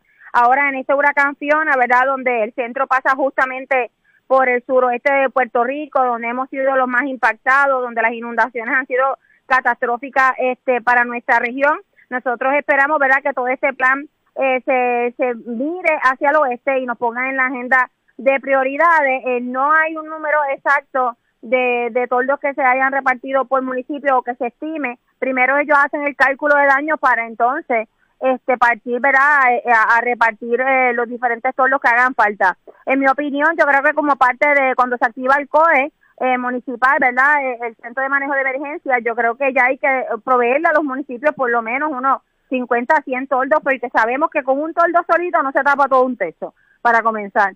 Por lo menos para poder, ¿verdad?, atender de manera inmediata, porque ahora mismo la gente que tuvo problemas con su techo, el pasado domingo o lunes, pues a martes todavía aquí estaba lloviendo. Así que hoy anoche se rajó el cielo, por lo menos para Rincón, como decimos en el campo. Así que el que necesitaba un toldo, pues básicamente se sigue mojando y yo creo que eso debe estar, ¿verdad?, dentro de, de los materiales que deben tener los municipios de manera inmediata previo a un huracán y luego si no los necesitaste, pues entonces se los puedes transferir al municipio más cercano que tenga la necesidad. Este no eso no ha sido así y creo que eso es algo que se puede mejorar con relación a la respuesta, ¿verdad?, de este tipo de, de, condición atmosférica que sabemos que nos ataca todos los años, estamos seis meses aquí, siempre estamos aquí, así que yo creo que es cuestión de, de, trabajar ¿verdad? con estos planes de, de contingencia, no solamente para remediar una vez pasa la situación, sino para prever, ¿verdad? Eh, antes de que nos dote un huracán o una tormenta. Arregle ese techo, igual de ese toldo, bien guardadito, lo amarra bien y mira, prevención para el bulto de usted. Segundo punto, eh, senadora, este, ¿qué le dijeron los alcaldes? ¿Con quiénes han podido reunir? ¿Cómo ha sido el diálogo, el desespero? ¿Qué le han dicho? Cuéntenos usted. Pues, pues mira, mi distrito ahora mismo yo podría trazar una línea imaginaria casi eh, desde, desde Aguada, Aguadilla hacia el norte, ¿verdad? Esta Aguada, Aguadilla, Moca, San Sebastián, Isabela. Esa región este, me parece que ha sido mucho menos afectada porque las inundaciones no fueron tantas. Así que estos alcaldes están trabajando todavía, ¿verdad? Con, con, el, con el recogido de, de material vegetativo, los árboles que cayeron, tratando de colocar en una esquina los postes que, que se cayeron del tendido eléctrico para poder facilitar la limpieza de las vías públicas. Básicamente eso en esa área más al norte, más al sur, ¿verdad? Luego ya ya en Rincón, Añasco, que sabemos que tuvo unas inundaciones este eh, dramáticas, yo creo que, que todavía están sacando agua, ¿no? nuestra gente buena de Añasco de sus hogares, sobre todo en el sector playa, eh, tras, ¿verdad? El, el, tras que se salió de su cauce eh, Río Grande de Añasco. Así que Mayagüez, toda esta área, pues entonces tenemos unos retos distintos y todavía estos alcaldes tienen gente en su refugio, en Rincón todavía teníamos gente en el refugio también por el asunto de las inundaciones. Así que estos alcaldes lo que están buscando, ¿verdad?, es cómo poder eh, eh, ayudar a, a las comunidades a, hacer la limpieza de sus hogares para poder eh, cuantificar los daños y empezar a dirigir las ayudas. Así que básicamente cuando seguimos hacia el final, ¿verdad? Ya hasta Cabo Rojo, ahora voy camino a, Cabo Rojo, San Germán, Hormiguero, para, para estar eh, presencial allí con los alcaldes. Hemos mantenido comunicación telefónica, pero voy a estar con ellos allí para ver de qué manera podemos colaborar, así como hemos hecho ya en la mitad norte del distrito, repartiendo alimentos, suministros de agua, este, y estar atento, ¿verdad? Que en lo que llega el agua, pues que tengamos eh, oasis eh, disponibles para la gente y dando seguimiento a Luma, tenemos muchos casos de personas que están encamadas, que no tienen energía eléctrica. Nosotros tuvimos un programa bajo mi oficina eh, titulado Salud. Salud era para proveer planta a, pacientes de enfermedades crónicas. Gracias a Dios, esa planta todas están funcionando. Este, esas 60 familias se han beneficiado y, y le doy gracias ¿verdad? al Todopoderoso que me dio la oportunidad de colaborar con la calidad de vida de, estos ciudadanos, pero hay otro montón de ciudadanos también que tienen esa necesidad, así que nosotros tratamos de enviar a Luma el PIN donde están ubicadas esas, esas comunidades donde tienen muchos pacientes encamados para que lo tengan en cuenta en el proceso de reconstrucción y no nos dejen para lo último, porque sabemos que algunos de ellos, aunque tengan generadores eléctricos, la gasolina está cara, las filas están largas y no queremos, ¿verdad?, que el cuidador del paciente tenga que estar 10 horas en una fila para poder suplirse de gasolina, para poder darle la terapia a su, a su familiar o, o, a su enfermo. Así que ciertamente es un, gran reto para el distrito, pero estamos bien atentos a poder colaborar con todos los alcaldes. Yo entiendo que los municipios han trabajado muy bien. Ah, yo creo que los jueces estaban listos, los empleados municipales han sido extraordinarios, los ves trabajando 24/7, así que mi agradecimiento y mi respeto a ese trabajo que han hecho todos los servidores públicos municipales que están en la calle desde antes que llegara Fiona y al día de hoy siguen dando un servicio, ¿verdad?, con mucho cariño y mucho sentido de urgencia a toda la ciudadanía del oeste. Expresiones de la licenciada Ada García Montes. Y difícil está para el oeste, más difícil está para el sur. Hoy hubo una conferencia de prensa. Lamentamos el que no le hayamos podido tirar porque siempre los municipios tienen la mala costumbre de depender del Facebook Live con un teléfono, y me perdonen la expresión, un teléfono tecato agarrando eh, el, audio ambiental y señores, eso no se oye. Y mientras sigan haciendo esa chapucería, pues se van a quedar sin cobertura de los medios de comunicación. Así que lamentamos eso, pero pues, como dicen por ahí, los alcaldes se lo pierden. La red le informa. A la pausa, cuando regresemos, las noticias del ámbito policíaco más importante acontecida es lo próximo. Regresamos en breve. La red le informa. Señores, regresamos a la red le informa, el noticiero estelar de la red informativa edición de hoy, miércoles. Gracias por compartir con nosotros. Vamos a noticias del ámbito policíaco. Comenzamos en la zona oeste de Puerto Rico. Dos incendios se reportaron. Uno de ellos fue en el restaurante Kentucky Fried Chicken de San Germán. El otro en una residencia de Cabo Rojo. Además, se reportó un escalamiento en, en una residencia. Se llevaron licores y prendas. La información la tiene Lorraine Mercado, oficial de prensa de la policía en Mayagüez. Saludos, buenas tardes. Buenas tardes. Un incendio fue reportado en la tarde de ayer a través del sistema de emergencia 911 en el, estacio, en el establecimiento de comida rápida Kentucky Fried Chicken del centro comercial Plaza del Oeste en San Germán. De acuerdo a la información, al lugar se personaron bomberos locales quienes extinguieron el siniestro que se originó en la cocina del mencionado local. Relacionado con estos hechos no se reportaron personas afectadas.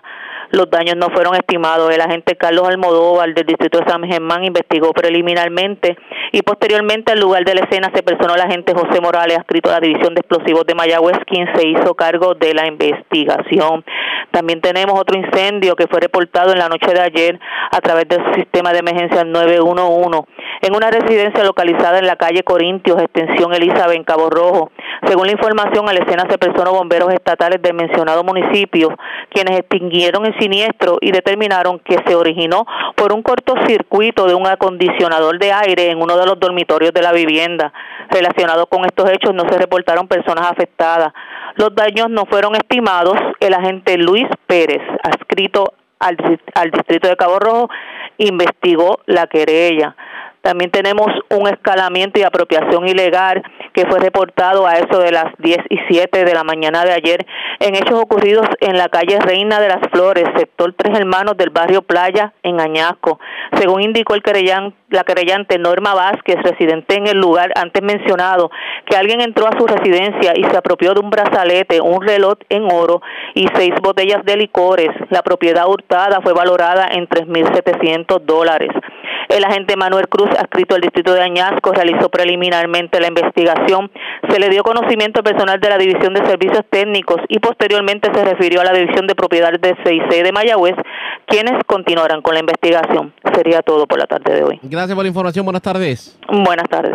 Gracias, era Lorey Mercado, oficial de prensa de la policía en Mayagüez del Oeste. Vamos a la zona central de Puerto Rico porque las autoridades arrestaron a un hombre de 53 años en medio de un allanamiento en el sector Las Abejas, en el pueblo de Aibonito. Le ocuparon gran cantidad de cocaína y más de 9 mil dólares en efectivo. Además, se reportó un incendio en una residencia. Eh, esto ocurrió específicamente en la calle Palestina de la barriada San Luis de Aybonito. La información la tiene Guidalis Rivera Luna, oficial de prensa de la policía en el centro. Saludos, buenas tardes. Saludos, buenas tardes. Agentes adscritos al negociador de drogas de Aybonito pertenecen a la Superintendencia Auxiliar de Operaciones Especiales del negociador de la Policía de Puerto Rico diligenciaron una orden de registro y allanamiento en horas de la mañana de ayer en una residencia ubicada en la carretera 162 sector Las Abejas en el pueblo de Aybonito se arrestó a Luis Armando Sandini Carraquillo, de 53 años. A este se le ocupó tres bolsas con polvo blanco compacto, con 24.5 gramos de cocaína aproximadamente, 9.254 dólares en efectivo, una balanza y parafernalia. El agente Ortiz realizó la investigación y el agente Alicea diligenció la orden de y allanamiento bajo la supervisión de los agentes Rivera, Colón y León. Este caso se consultó con la fiscal de turno Álvaro Ramos de la Fiscalía de Bonito, quien instruyó citar el caso para el 27 de septiembre para la posible de cargos. A su vez, una llamada al sistema 911, a eso de las 10 de la noche del día de ayer, alertó a la policía de un en una residencia que ubica en la carretera 724, kilómetro 0.4, calle Palestina número 31, la barriada San Luis, en Ahí Bonito. Al llegar los agentes del distrito al lugar, encontraron una residencia en llamas, los bomberos Ortiz y Febus extinguieron el fuego junto al personal de manejo de emergencia. No hubo heridos y la perjudicada fue transportada junto a sus tres hijos a un refugio del municipio de Bonito. Estos daños no fueron estimados. Gracias por la información. Buenas tardes. Buenas tardes. Gracias, era Widalis Rivera Luna, oficial de prensa de la policía en Bonito del, de la zona central. Vamos a la zona noreste de Puerto Rico y también a la zona metropolitana. En la zona noreste de Puerto Rico se radicaron cargos criminales contra un hombre aparentemente eh, quien en unión a otra persona asesinó a un joven de 21 años en un hecho ocurrido en el barrio Carola de Río Grande. Además, los amigos de lo ajeno parece que ahora no buscan, no espere que se roben un relojito Mickey Mouse. O sea, le llevaron un Rolex a una persona. Esto ocurrió, bueno, en la zona metropolitana como tal. Y la información la tiene Vivian Polanco, oficial de prensa de la policía. Saludos, buenas tardes. Buenas tardes, saludos. Tenemos que una apropiación ilegal fue reportada a eso de las 6 y 28 de la tarde de ayer en el estacionamiento de la tienda Capri, que ubica en la avenida Roosevelt en Atorrey. Según alegó el querellante que dejó el vehículo estacionado en el mencionado lugar y alguien se logró acceso al interior del mismo, una Dodge Ram 2500 color vino, año 2015, y se apropió de un reloj Rolex Submariner valorado en 5 mil dólares, documentos personales y mil dólares en efectivo. Este caso fue referido a la División de Propiedad del CIC de San Juan, quienes continuarán con la investigación. Por otra parte, tenemos que agentes adscritos a la División de Homicidio de Fajardo informaron sobre la erradicación de cargos criminales contra un individuo a quien se le imputa haber cometido el delito de asesinato el día 2 de julio del año en curso en el barrio Carola, en Río Grande. Surge de la investigación que Luis Daniel Encarnación Colón, de 26 años y residente de Río Grande, en unión a otra persona utilizando varias armas de fuego, le hizo múltiples disparos a Eric González Benítez, de 21 años, ocasionándole la muerte en el lugar. El caso fue consultado con la fiscal Cinder, quien instruyó a erradicar los cargos antes mencionados eh, por asesinato y ley de armas, siendo la prueba llevada ante la juez Anet Santiago, quien a escuchar la misma determinó causa para arresto, señalando una fianza de 300 mil dólares. Esta no fue prestada y el imputado fue ingresado en el complejo correccional de Bayamón hasta el día de la vista preliminar. La agente Luz Sánchez, adscrita a la División de Homicidios de Fajardo, estuvo a cargo de esta investigación. Gracias por la información. Buenas tardes. Buenas tardes. Gracias, era Vivian Polanco, oficial de prensa de la policía en el noreste y del noreste vamos al sur de Puerto Rico porque tremendo susto pasaron residentes de la calle Torres esquina con la Rubel en Ponce cuando esta mañana un edificio de tres pisos colapsó y la información la tiene Kenny Ojeda, oficial de prensa de la Policía en el Sur. Saludos, buenas tardes. Buenas tardes. Centro de Mando Ponce informa sobre el colapso de un edificio ubicado en la calle Torres, esquina con la calle Roosevelt en Ponce. De acuerdo con la información suministrada, un edificio privado de concreto y de tres pisos, el cual se encontraba en mal estado y aislado mediante perímetro de seguridad, se derrumbó. Al momento se desconoce el monto de los daños y no se han reportado personas heridas o afectadas. Agentes del negociado de la Policía de Puerto Rico, bomberos del área de Ponce y personal de la Oficina de Manejo de Emergencias se hicieron cargo de la situación. Gracias por la información. Buenas tardes. Buenas tardes. Gracias, era Kenny Ojeda, oficial de prensa de la policía en el sur del sur. Vamos a la zona metropolitana porque se llevaron un cajero ATM de una estación de gasolina en Toabaja. Además, pues lamentablemente una persona de la tercera edad murió aparentemente intoxicado por los gases de una planta eléctrica. Esto ocurrió en Vega Baja. Y la información la tiene Wanda Santana, oficial de prensa de la policía en Bayamón. Saludos, buenas tardes. Buenas tardes para usted y para todos. ¿Qué información tenemos? Un escalamiento fue reportado a las 6 y 30 de la mañana de ayer en hechos ocurridos en el puesto de gasolina América. Se ubica en la carretera 867 en Tuabaja. De acuerdo a la información, alegó el querellante que alguien le ocasionó daños al cristal del establecimiento, logrando acceso al interior. Acto seguido, ocasionaron daños a una máquina de ATM y cajas fuertes, apropiándose de una cantidad indeterminada de dinero en efectivo.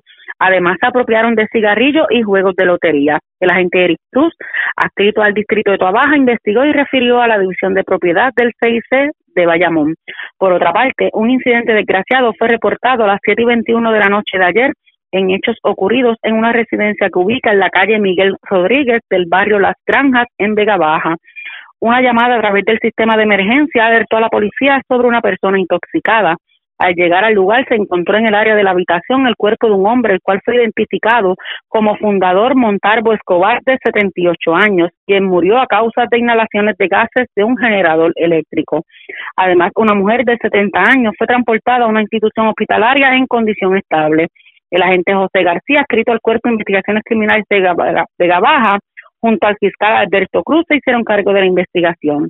Buenas tardes. Y buenas tardes para usted también. Gracias, era Wanda Santana, oficial de prensa de la policía en Bayamón, de la zona metropolitana. Vamos al norte de Puerto Rico porque las autoridades ocuparon gran cantidad de drogas y también pastillas controladas en medio de un operativo, de una intervención en el barrio Carrizales, sector Las Rosas, en un apartamento de ese sector en Atillo. La información la tiene Mayra Ortiz, oficial de prensa de la Policía en Arecibo. Saludos, buenas tardes.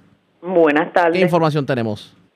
El negociador de inteligencia del área de Arecibo efectuó un plan de trabajo en coordinación con la Unidad de Homicidio y Cooperación de Arrestos Especiales, CRADI, División de Propiedad Straightforward, Unidad K9 y los municipales de Atillo realizaron una orden de registro y allanamiento en el barrio Carrizales, sector Las Rosas, apartamento D4 en el pueblo de Atillo. Eh, se le ocupó 7 libras de marihuana, medio kilo de cocaína, 306 bolsas de marihuana, 400 pastillas, 62 subozones. La orden fue pedida por la juez Cintia Irizarri Casiano de primera instancia de Arecibo.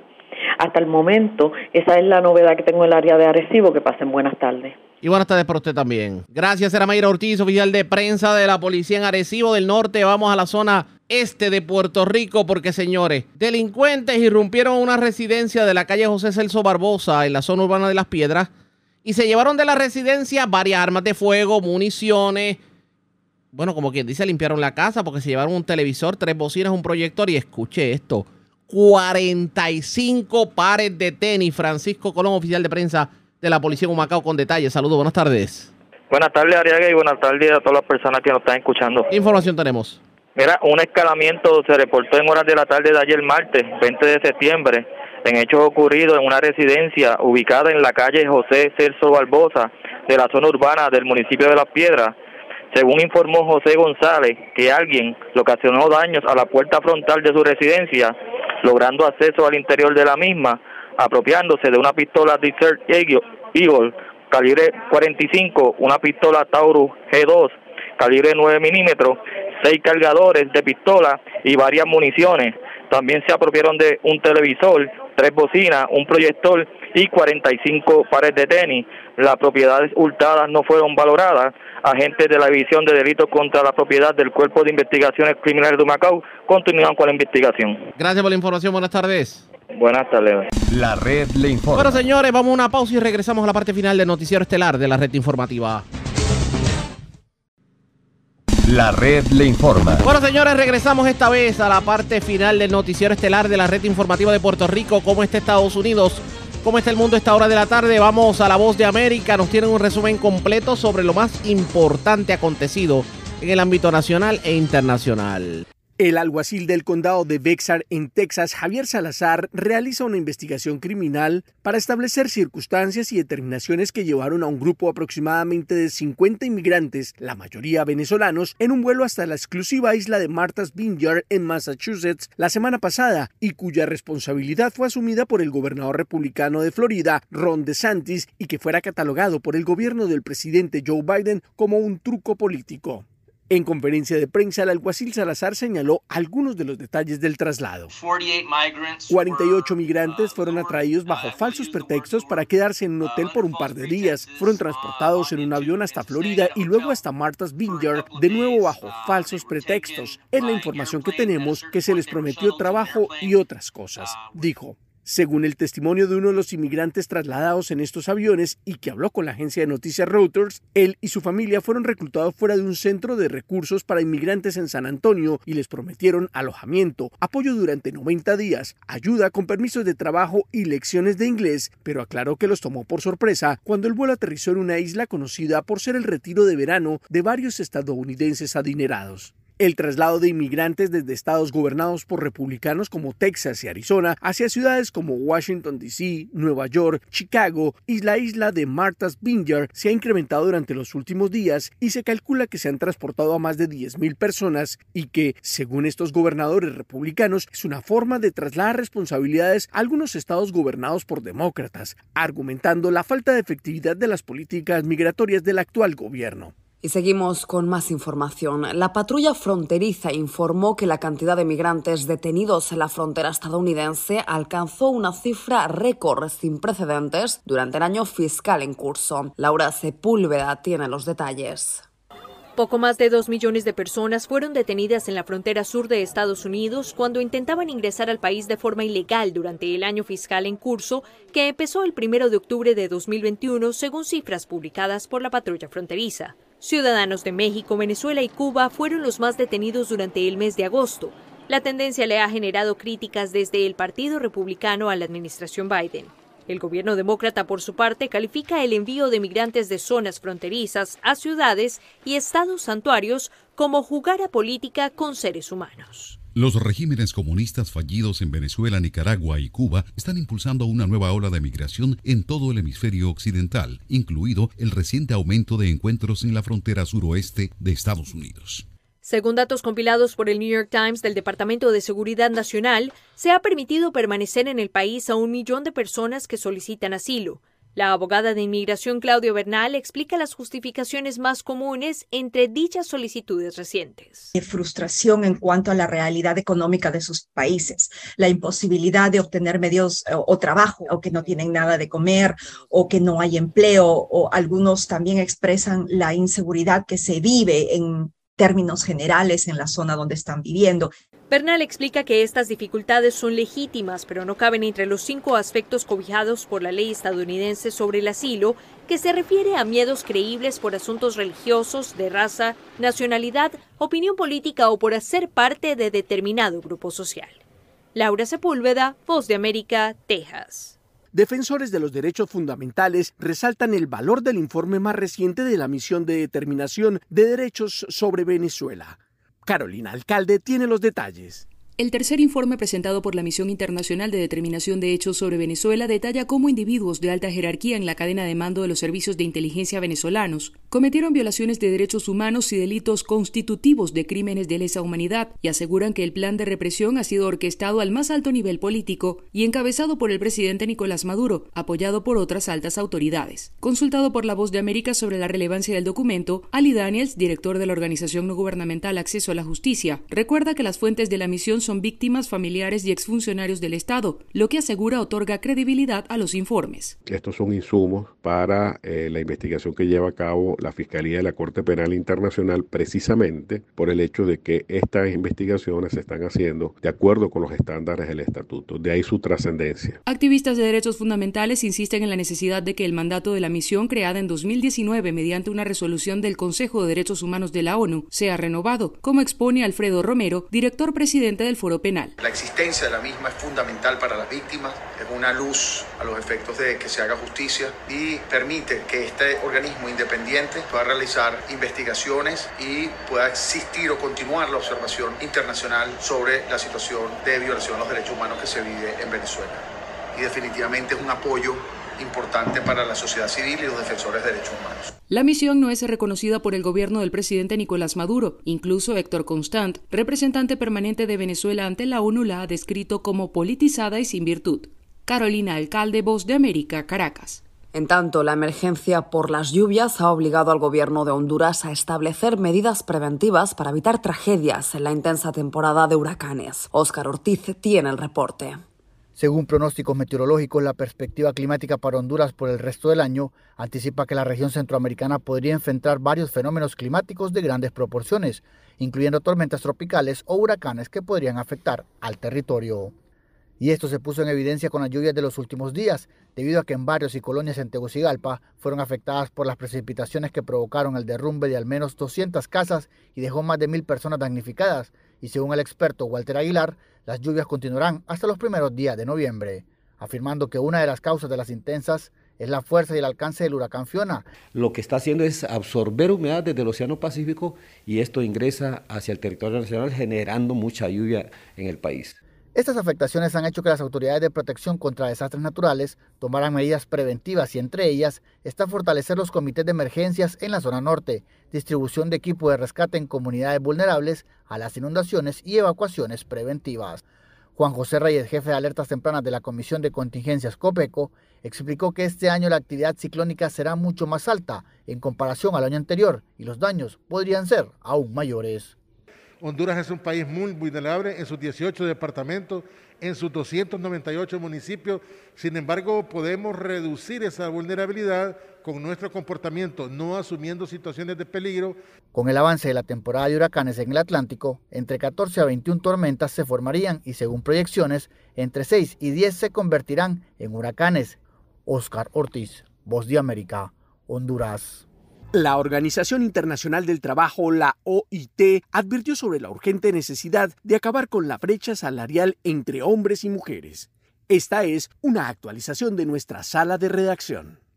Por término medio, las mujeres de todo el mundo cobran alrededor de un 20% menos que los hombres y al ritmo actual se necesitarán 257 años para cerrar la brecha salarial de género a nivel mundial, según advirtió la Organización Internacional del Trabajo, que dejó en evidencia la necesidad de aumentar los esfuerzos realizados desde hace tiempo para conseguir el mismo salario entre hombres y mujeres. El organismo internacional expuso que si bien las características individuales como la educación, el tiempo de trabajo, la segregación ocupacional, las habilidades o la experiencia explican parte de la brecha salarial de género, una parte se debe a la discriminación por género o sexo. Según datos de la OIT, por cada dólar que ganan los hombres, las mujeres ganan 77 céntimos y además las mujeres están infrarrepresentadas en los puestos de decisión y realizan al menos 2,5 veces más trabajo no remunerado que los hombres. Manuela Tomei, directora del Departamento de Condiciones de Trabajo e Igualdad de la OIT, señaló que los países están aplicando diferentes enfoques para avanzar en la transparencia salarial, pero todavía no han alcanzado las metas. Los gobiernos, los empleadores y las organizaciones de trabajadores reconocen que cerrar las brechas salariales de género es más importante que nunca, resaltó la funcionaria internacional. Otro dato importante que revela la OIT es que las mujeres han estado entre las más afectadas por la pandemia del COVID-19, incluso en términos de seguridad de ingresos, representación en los sectores más afectados y división de las responsabilidades familiares en función discusión del género. Esto a su vez ha tenido un impacto negativo en su empleo y ha amenazado con revertir décadas de progreso hacia la igualdad de género. Sala de redacción, Voz de América. La red le informa. Bueno, señores, enganchamos los guantes. Regresamos mañana jueves a la hora acostumbrada, cuando nuevamente a través de Cumbre de Éxitos 1530 de X61 de Radio Grito y de Red 93, que son las emisoras que forman parte de la red informativa. Le vamos a llevar a ustedes resumen de noticias de mayor credibilidad en el país. Hasta entonces, que la pasen bien.